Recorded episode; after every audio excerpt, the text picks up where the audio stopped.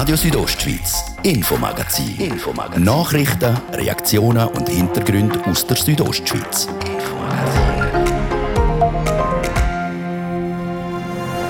Davos hat sich ein grosses Ziel gesetzt. Die Gemeinde wird die erste klimaneutrale Destination der Schweiz werden.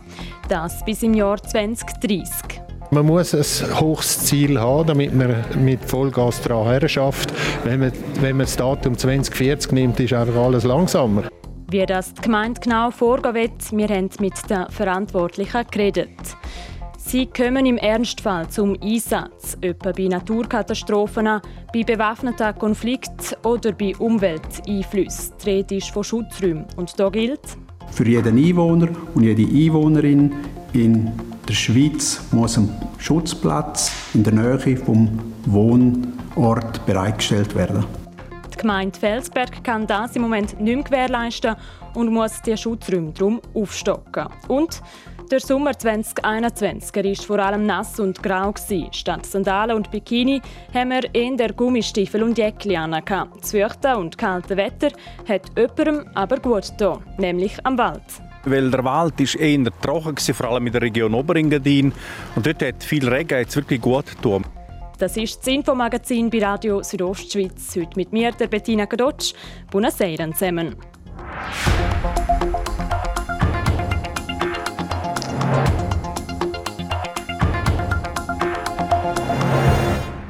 Obwohl das CO2-Gesetz vor gut zwei Monaten abgelehnt worden ist, das Thema Klima und Umwelt begegnet einem immer wieder. So auch heute im Kongresszentrum zu Davos, wo die Gemeinde zusammen mit der Destination und anderen Partnern ein neues Projekt vorgestellt hat. Seraina Zinsli berichtet. Bis ins Jahr 2030 klimaneutral sein. Das Ziel hat sich der Ferienort Davos gesetzt. Mit dem Projekt Davos Klima 2030 spannen unter anderem Tourismusorganisationen und die Gemeinde zusammen. Schließlich sagt der Klimawandel auch hier spürbar, sagt der Reto Branci, der Direktor der Destination Davos Klosters. Zum Beispiel, was das Wetter angeht. Mit dem Wetter zusammenhängt auch, ob wir genug Schnee haben, ob wir zu viel Regen haben im Sommer, ob es Murgänge gibt und so weiter. Das sind alles verschiedene Sachen, die uns täglich beschäftigen. Im Moment ringsum dieses Jahr. Das nächste Jahr kann das bei uns direkt sein. Und da müssen wir einfach etwas dagegen machen. Oder wir müssen zumindest versuchen, etwas dagegen zu machen. Dass Handlungsbedarf da ist, das ist schon länger klar.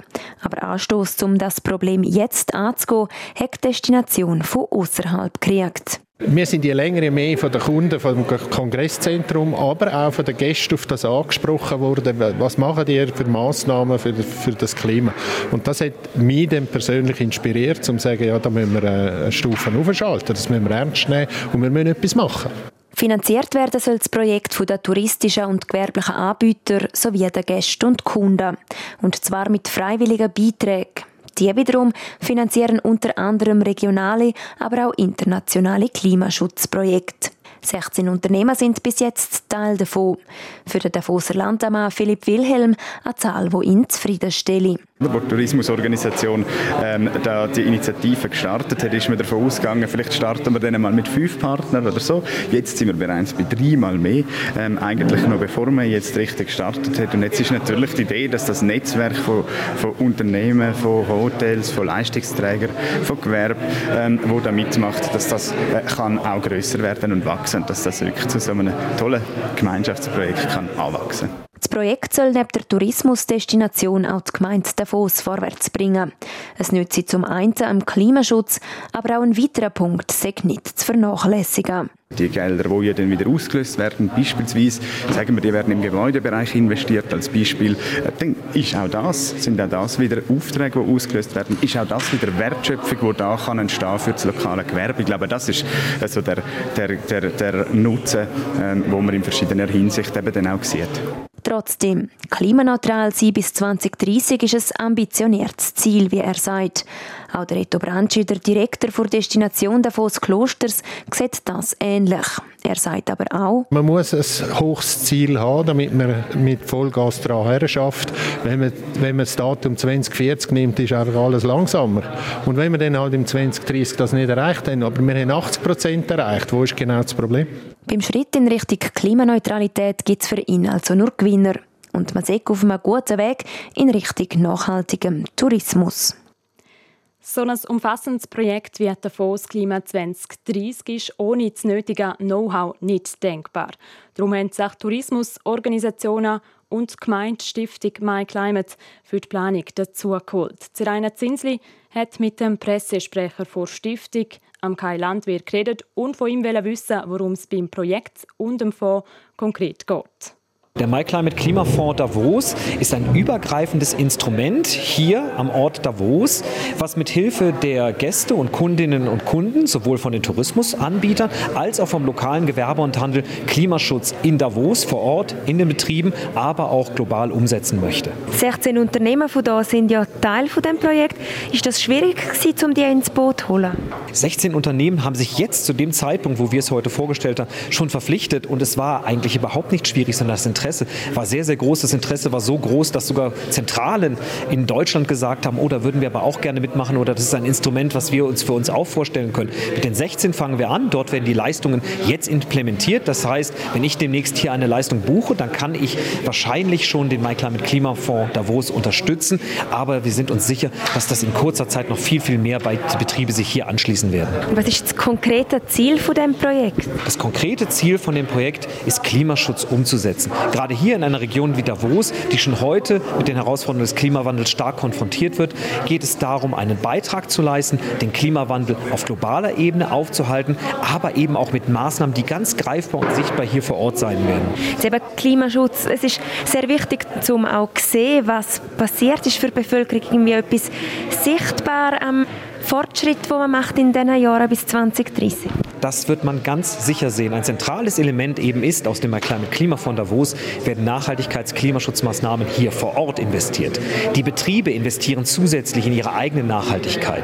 Das heißt, man wird in kurzer Zeit schon erste Projekte sehen können. Ob das Projekte sind zur Förderung von der Elektromobilität, ob das vielleicht Sensibilisierungsprojekte sind, Themenwanderwege zum Thema Klima und Umwelt für die Gäste hier in Davos. Das wird ganz unterschiedliche Maßgaben haben. Aber der Erfolg wird sichtbar sein und der Erfolg wird auch messbar sein, weil es wird klar kommuniziert kommuniziert wird, wie viel CO2 wurde eingespart, reduziert, wie viel wurde kompensiert und welche Projekte wurden aus dem MyClimate Klimafonds Davos finanziert. Und warum ist die Zusammenarbeit für Sie mit Davos so wichtig?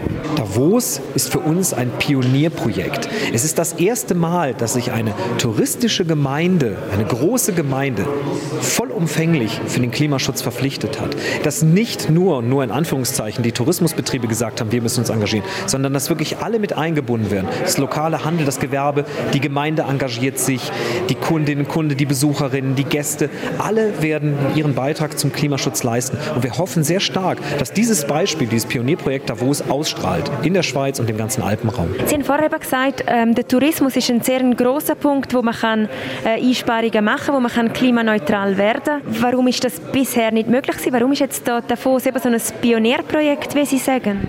Tatsächlich ist der Tourismus schon einer der Bereiche, die sich seit Jahren sehr stark für den Klimaschutz und gegen den Klimawandel engagieren. Es sind viele Bergbahnunternehmen, die bei MyClimate Cost Care mitmachen oder schon länger mit MyClimate zusammenarbeiten, viele Mobilitätsdienstleister, aber auch Veranstalter. Das heißt, da passiert im Bereich Tourismus sehr, sehr viel. Das Besondere hier am MyClimate Klimafonds Davos ist, dass das gesamthaft auf Gemeindeebene wirklich eben auch mit Einbezug des lokalen Gewerbes, mit Einbezug des Handels umgesetzt wird. Das ist das, was hier das Projekt in Davos besonders speziell Ziel macht.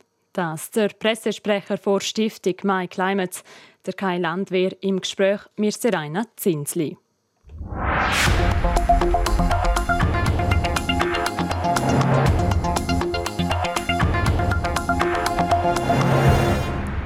Sollte es irgendwann eine Naturkatastrophe geben, einen bewaffneten Krieg oder ein Umweltereignis, wären sie für uns Menschen der Zufluchtsort, die Schutzräume. In der Schweiz gibt es insgesamt über 360.000 davon. Laut Gesetz braucht es für jede und jeden einen Platz einem Schutzraum. Um das Ziel wieder zu erreichen, hat die Gemeinde Felsberg kürzlich einen Kredit von 230.000 Franken für neue Schutzräume bewilligt.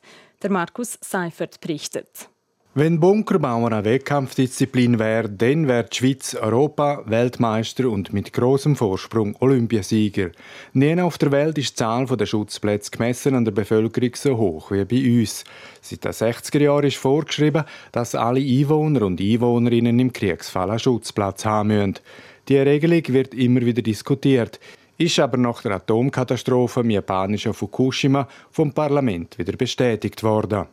Im Bundesgesetz und im Schweizer Recht 520.1 Artikel 60 heißt es, für jeden Einwohner und jede Einwohnerin in der Schweiz muss ein Schutzplatz in der Nähe vom Wohnort bereitgestellt werden. Das sagt Jürg Meier, Leiter Bauten Zivilschutz beim Kantonalen Amt für Militär und Zivilschutz. Graubünden stände in Sachen verfügbarer Schutzplätze im interkantonalen Vergleich gut da. Kanton Graubünden hat ca. 202.000 Einwohner und die Schutzplatzzahl beträgt im Kanton Graubünden 283.000. Das gibt eine Abdeckung von ungefähr 142 Prozent. Somit sind im Kanton Graubünden genügend Schutzplätze vorhanden. Es gibt jedoch regionale Unterschiede, wo in gewissen Regionen, Gemeinden, zu wenig Schutzplätze vorhanden sind und dort hat es ein Defizit. So ist es eben auch in Felsberg. Betroffen sind zum Beispiel Gemeinden, wo der Bau von Schutzräumen mit dem Bevölkerungswachstum nicht hat können mitheben. Bevölkerungswachstum ist immer ein Thema und beim Bevölkerungswachstum ist auch in der Regel eine Bautätigkeit vorhanden. Und sind in einer Gemeinde jetzt zu wenig Schutzplätze vorhanden, müssen Eigentümer, Eigentümerinnen beim Bau von einem Haus, Wohnhaus, Schutzräume erstellen oder den Ersatzbeitrag leisten. Der Schutzraum allein ist eins, aber für einen längeren Aufenthalt braucht es eben auch Verpflegung, der sogenannte Notvorrat. Der ist immer wieder ein Thema, sagt Jürg Meier. Es ist so, dass man, wenn man einen Schutzraumbezug macht, im Sinne von einem Schutzraumbezug, wenn er angedenkt ist bei einem bewaffneten Konflikt, natürlich auch eine Vorlaufzeit hat. Und während der Vorlaufzeit tut man sich noch einrichten, so dass man über eine gewisse Frist im Schutzraum könnte sein und dort äh, sich verpflegen. Aber eine Bevölkerung wird nie über Wochen immer im Schutzraum sein. Natürlich hofft niemand, dass uns ein Ernstfall einmal in den Bunker zwingt. Aber es ist halt wie bei einer Versicherung. Wenn der Schadenfall eintritt, dann ist es besser, wenn man vorgesorgt hat. Und in Sachen Versicherungen spielen wir in der Schweiz ja ebenfalls in der Champions League. Ein Haufen von uns sind über- und mehrfach versichert. Das der Beitrag von Markus Seifert zum Thema Schutzunterkünfte. Und jetzt gehen wir kurz in die Werbung, Nachrichten und Verkehr. Nachher geht es mit dem zweiten Teil weiter. Deal Days bei Livik und Lumimart. Jetzt und nur noch bis am Montag gibt es 20% auf alle Möbel, die ganze Boutique und aufs Lichtsortiment. 20% auf alles. Nur bei Livik und Lumimart. Bei MobileZone profitierst du von bis zu 900 Franken Rabatt bei einem Neuabschluss von einem Salt Swiss oder Salt Swiss Young Abo. MobileZone, better be clever. Ganz guten Abend auf RSO. In einer Minute ist es halb sechs. Kompakt informiert mit der Sarah Keller. Das BAG empfiehlt allen Jugendlichen ab 12 Jahren, sich impfen zu lassen. Die Nebenwirkungen seien bei Jugendlichen ähnlich wie bei den Erwachsenen.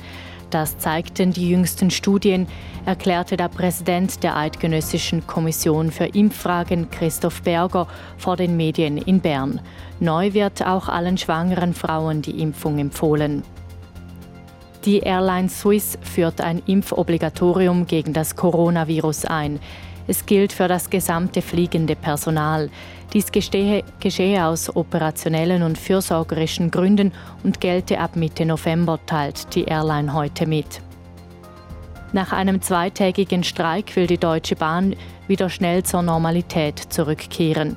Ab morgen soll der Betrieb rasch wieder hochgefahren werden, teilte die Deutsche Bahn mit. Grund für den Streik ist ein anhaltender Lohnkonflikt zwischen der Deutschen Bahn und den Lokführerinnen und Lokführern.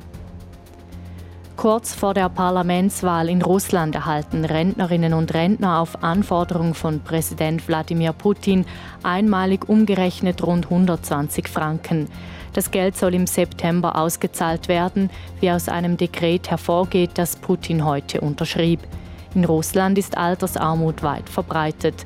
Ein Vertrauter des inhaftierten Kreml-Gegners Alexei Nawalny sprach von Propaganda und Bestechung von Wählern. Wetter. Präsentiert von ihrem Wander-, Ski- und Winterschuhspezialist Bläse Sport und Mode an der Voa Principala in Lenzerheide. Heute Abend ist es grösstenteils freundlich mit einem Mix aus Sonne und Wolken. In Südbünden haben wir ein leichtes Schauerrisiko. Morgen Mittwoch gibt es dann Quellwolken, aber auch die Sonne scheint immer wieder mal mehrheitlich freundlich und es wird wieder wärmer. In Langquart gibt es morgen 23 Grad, in Davos 17 und in Arosa 16 Grad. Verkehr Stocken tut es da grossräumig in Chur wegen dem Feierabendverkehr. Viel Geduld und kommen gut ans Ziel. Und bei uns geht es weiter mit dem zweiten Teil vom Infomagazin mit der Bettina Gadotsch.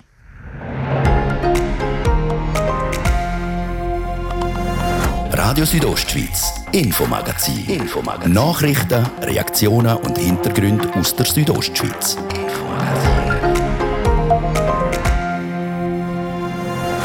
Der Getreideanbau hat in der Walmüsteier eine lange Tradition. Die Anlage ist aber in die Jahre gekommen und muss für 80.000 Franken umgebaut werden.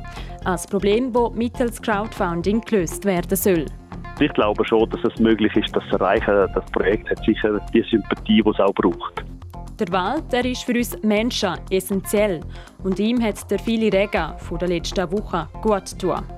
Bis Ende Juli war es zu trocken, wenn man durch den Wald gelaufen ist, es noch knistert unter den Schuhen. Jetzt ist es besser. Also für den Wald ist es noch nicht zu viel. Was das Wetter sowie der Klima für eine Auswirkung auf den Wald hat, das gibt es im zweiten Teil vom Infomagazin. Schön sind ihr mit dabei.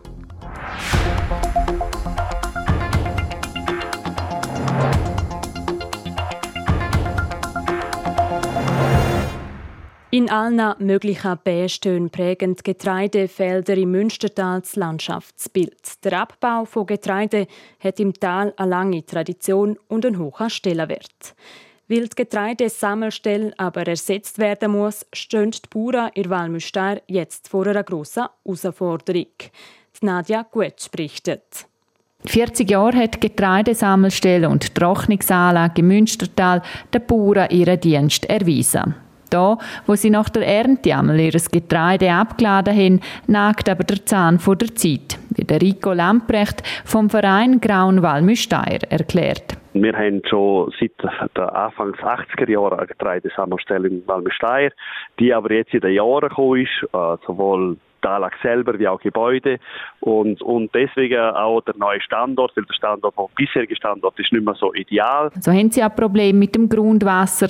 Sobald der Rombach mehr Wasser führt, überschwemmt das Erdgeschoss. Dazu kommt, dass die Anlage nicht mehr die heutigen gesetzlichen Bestimmungen erfüllt, wie beispielsweise Hygienevorschriften.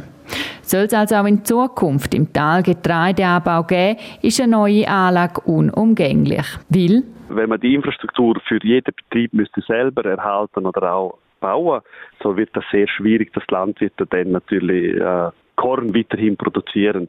Weil es ist ja nicht so, dass das etwas ist, was man zwingend macht, sondern das ist immer so eine Nische, die man noch eigentlich macht. Sonst müssten sie das Getreide direkt nach der Ernte mit dem Lastwagen abtransportieren, was im geografisch äußersten Teil vom Kanton Graubünden alles andere als eine Option wäre, so der Rico Lamprecht, der auch selber Landwirt ist. Allgemein hat das Getreide im Tal einen hohen Stellenwert, aus verschiedenen Gründen, wie er erklärt. Die Terrassenlandschaften, die leben von dem, dass man natürlich Getreide anbaut in Walmestein. Das ist ein Aspekt. Aber der andere Aspekt ist auch, dass man in Walmestein noch Roggen vor allem anbaut wo auch dann von den unseren regionalen Bäckern dann verarbeitet wird zum äh, Baunseel, zum Roggenbrot. Auch im Bestreben von Nachhaltigkeit und regionaler Produktion sehe die neue Getreidesammelstelle, wo nach Schlachthof und Käserei das letzte von der drei Teilprojekte von Regionalentwicklung BRE ist, von zentraler Bedeutung.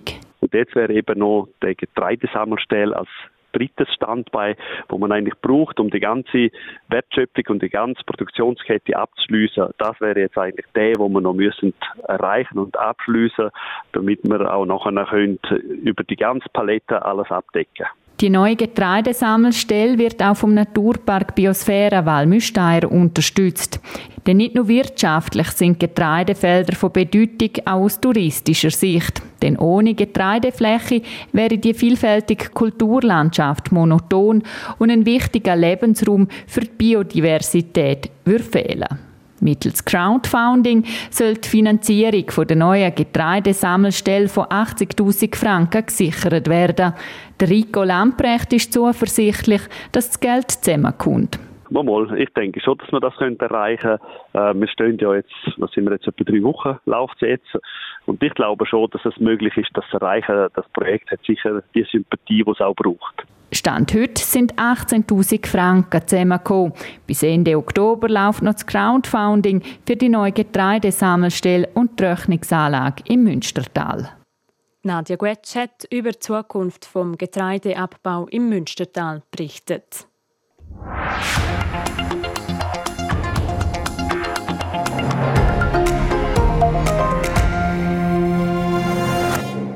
Viel Regen und wenig Sonne. So könnte man den diesjährigen Sommer kurz gesagt zusammenfassen. Uns Menschen hat das der eine oder andere Sommertag verdorben.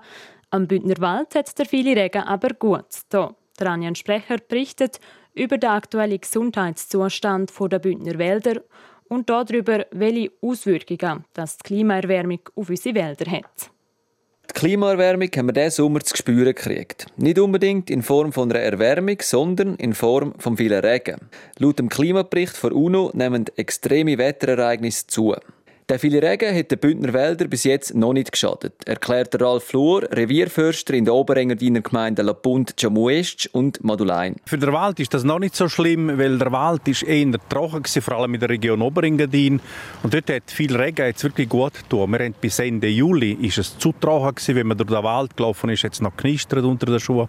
Jetzt ist es besser. Also für den Wald ist es noch nicht zu viel. Neben vielen Regen sind die Temperaturen ziemlich unbeständig diesen Sommer. Tendenziell eher kühler als in anderen Jahren.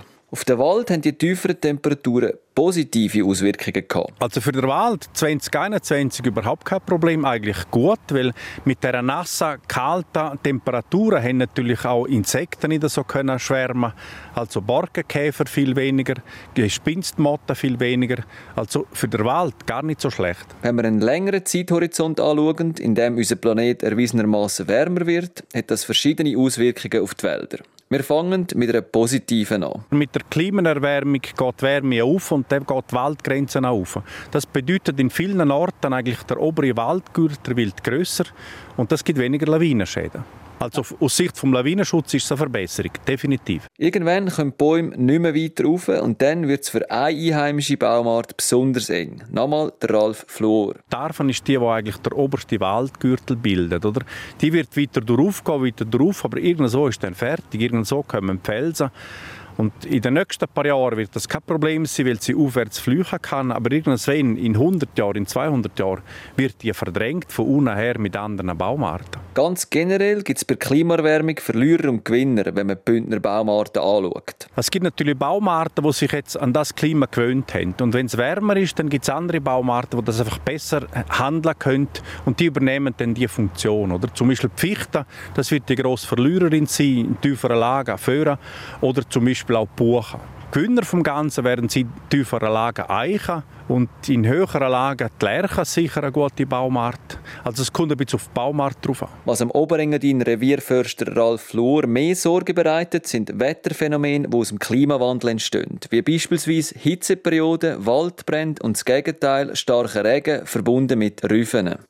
Der Beitrag vom Anjan Sprecher über den Einfluss vom Regen und der Klimaerwärmung auf die Bündner Wälder.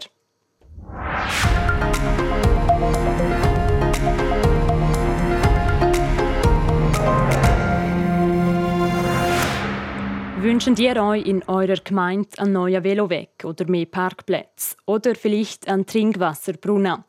Für so Wünsche gibt es für die Bündner Bevölkerung seit heute eine Möglichkeit, sich einfach und unkompliziert einzusetzen. Genaueres dazu im Beitrag von Patrick Gulber. Petitio so heißt die neue Internetplattform, die die Leute aus der Region ab heute brauchen können, um ihre Anliegen zu deponieren. Was Petitio aber genau ist, erklärt Andres Hartmann, der Leiter vom Nutzermarkt vom Mediahaus so Media. Also einfach erklärt, das ist eine elektronische Plattform, wo sich Bürgerinnen und Bürger, Gemeinde und wir als Medienhaus miteinander austauschen können. Konkret heißt das, man kann eine Idee eingeben, die er hat in seiner Gemeinde. Er kann etwas melden, das ihm vielleicht nicht so passt. Also ich möchte eine 30er-Zone in meinem Quartier jetzt endlich haben. Oder äh, wir haben eine Idee für einen, für einen Kinderspielplatz im Dorfzentrum auf einer Wiese, die nicht gebraucht wird. Und dann gibt er das elektronisch ein und sammelt dann nachher für seine Idee oder für sein Anliegen Unterschriften. Bis so ein Anliegen wie zum Beispiel eine neue 30er-Zone schlussendlich zu einer Petition wird, braucht es mehrere Schritte. Dann geht man auf südostschweiz.ch Petitio, sagt ein, welcher gemeint dass das ist, gibt Postleitzahl, beschreibt die, die Situation, warum dass man das möchte, gibt einen Lösungsvorschlag, man sagt vielleicht von der bis zu dieser Kreuzung würde man das gerne machen, dann wird die Petition von uns zuerst intern geprüft, nachher freigeschaltet, dann haben wir 30 Tage lang Zeit, um eben elektronisch Unterschriften zu sammeln. Nach diesen 30 Tagen wird geschaut, ob genug Unterschriften zusammengekommen sind. Wie viele Unterschriften eine Petition braucht, ist von der Größe der jeweiligen Gemeinde abhängig. Wenn aber alles passt, schreibt zum Medien der betreffenden Gemeinde einen Brief. Sobald die dann auf den Brief geantwortet hat, ist die Petition abgeschlossen und der Brief wird veröffentlicht tönt jetzt vielleicht alles noch viel, aber mit Petitio wird es für die Bevölkerung leichter, ihre Anliegen und Wünsche der Gemeinde mitteilen zu können. Und das bringt verschiedene Vorteile mit sich für alle Beteiligten für die Leute da draussen, dass sie ihre Meinung können öffentlich publik machen und eben nicht Faust im Sack. Dass ein Dialog stattfindet dort zwischen der Gemeinde und dem Bürger. Und für die Gemeinde ist das sehr interessant, weil sie hört dann auch, was die Bevölkerung bewegt. Das ist nicht nur das Stammtischgespräch. Sie können öffentlich Stellung nehmen dazu. Dann kann die Gemeinde ihre Sicht publik machen und eben von sich aus erzählen, warum das etwas möglich ist oder auch nicht möglich ist. So der Andres Hartmann, der Leiter Nutzermarkt vor Somedia über die neue Plattform Petitio, wo seit heute öffentlich auf südostschweiz.ch petitio aufgeschaltet ist. Dort, wo man seine Anliegen rund um die Gemeinde deponieren kann. Der Patrick Ulber hat berichtet. Und jetzt gehen wir zum Sport. Sport. Präsentiert vor Landi Grabünde. Landi viert. Am 3. und 4. September in Chur, Thusis, Schluein und Langquart.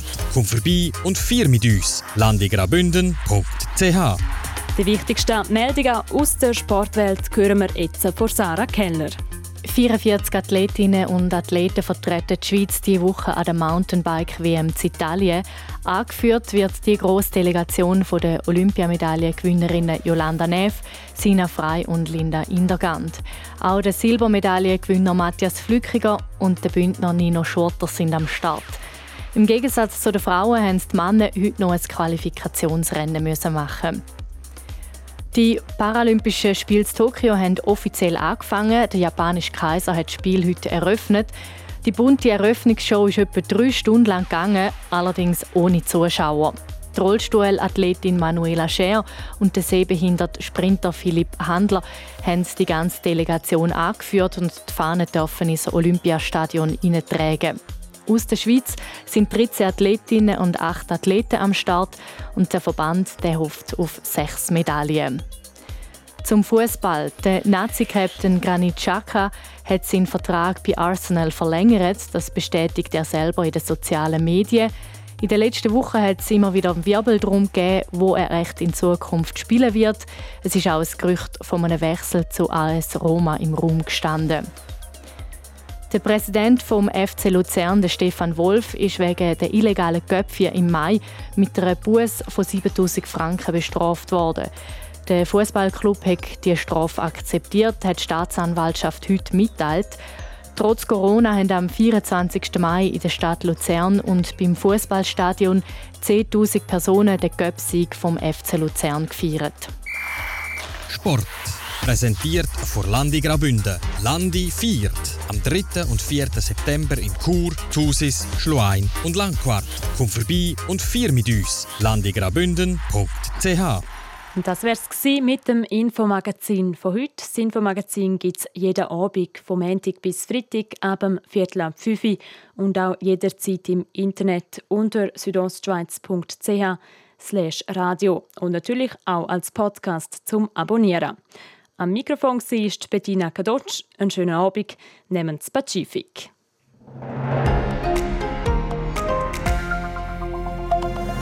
Radio Südostschweiz, Infomagazin. Infomagazin. Nachrichten, Reaktionen und Hintergründe aus der Südostschweiz. Infomagazin.